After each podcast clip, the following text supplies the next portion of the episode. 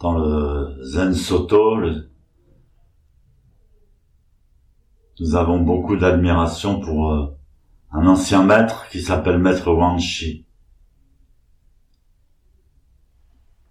Il a toujours été considéré comme exprimant l'essence du Zen Soto. Le Zen Soto, c'est par rapport au Zen Rinzai, c'est le Zen de l'illumination silencieuse. Le, en fait, le Zen s'est séparé en deux lignées assez spécifiques, le Zen Rinzai et le Zen Soto. Donc. Et le Rinzai euh, fonctionne avec des koans. Les élèves doivent euh, solutionner les koans que leur donne le, maître. Et donc ils, ils font zazen mais en pensant à quelque chose en essayant de résoudre quelque chose. Et c'est une méthode qui est pas tout à fait naturelle et qui mène un petit peu à la folie. Alors que dans le Zen Soto, on ne cherche rien de spécial, c'est juste la silencieuse et l'observation de la réalité. Donc ce maître Wanchi a écrit le Zazen Shin, qui a été repris par maître Dogen, qui en a fait sa version quand il est rentré au Japon.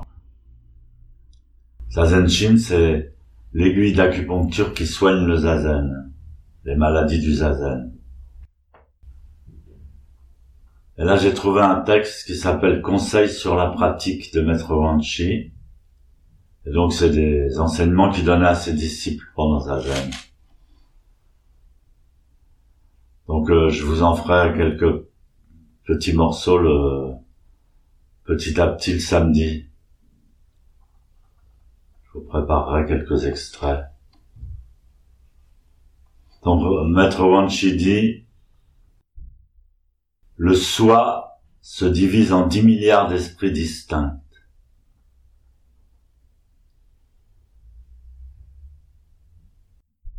Quand vous êtes en zazen, vous pouvez les distinguer.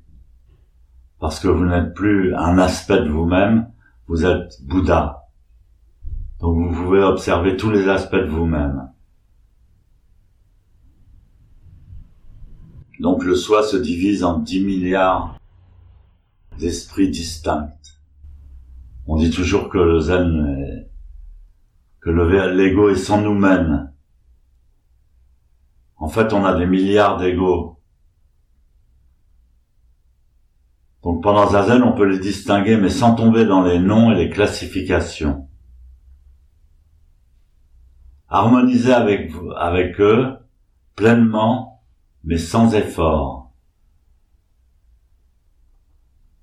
Le champ de la vacuité sans limite est ce qui existe depuis le tout début. Le champ de la vacuité sans limite, c'est vraiment le zazen silencieux et éclairé, illuminé. Cet état d'esprit, c'est le je, je suis. Il existe depuis le tout début, même avant la naissance. Même quand on est nouveau-né, on sort de l'utérus de sa mère, était si confortable, mais on est encore je suis. On sait pas qui on est, mais on est je suis.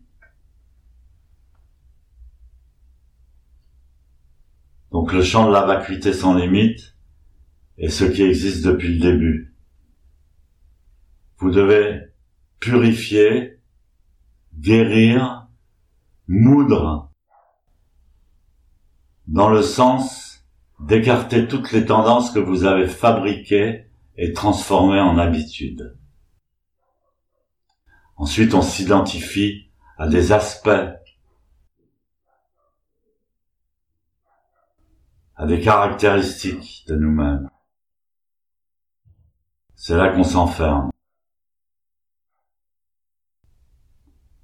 Donc si on écarte les tendances qu'on a fabriquées, qu'on s'en débarrasse, qu'on les moue,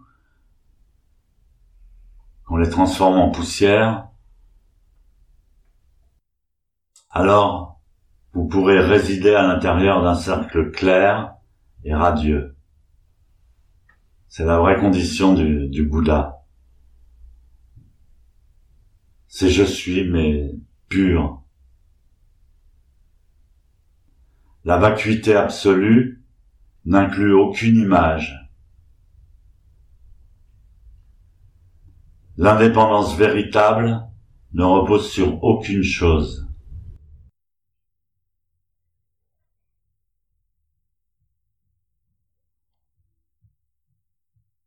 Ce qu'il faut faire grandir, ce qu'il faut illuminer, c'est la vérité originelle.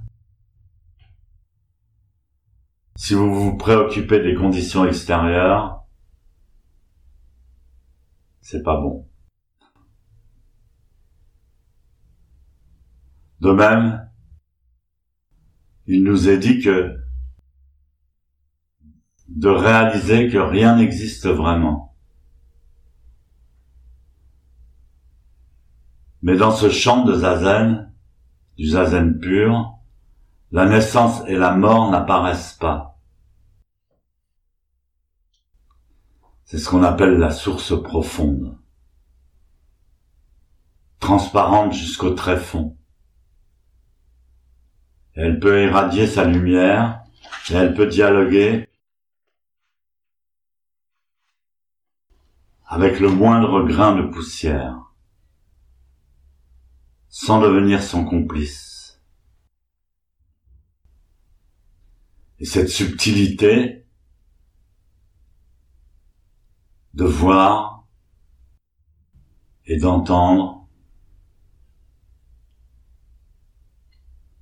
transcende toute couleur et tout son. Cet échange se déroule sans laisser la moindre trace et sans obscurcir aucun miroir. De façon très naturelle, l'esprit et les phénomènes surgissent et s'harmonisent. Un ancien maître dit que la non-pensée établit la voie de la non-pensée. Donc établissons et remplissons la voie de la non-pensée. Finalement, chacun peut s'y établir. En suivant cette voie, vous êtes capable de guider l'assemblée des disciples. simplement assis en silence, le mental transparent. Promenez-vous au centre du cercle des merveilles. C'est ainsi que vous devez pénétrer la voie et l'étudier.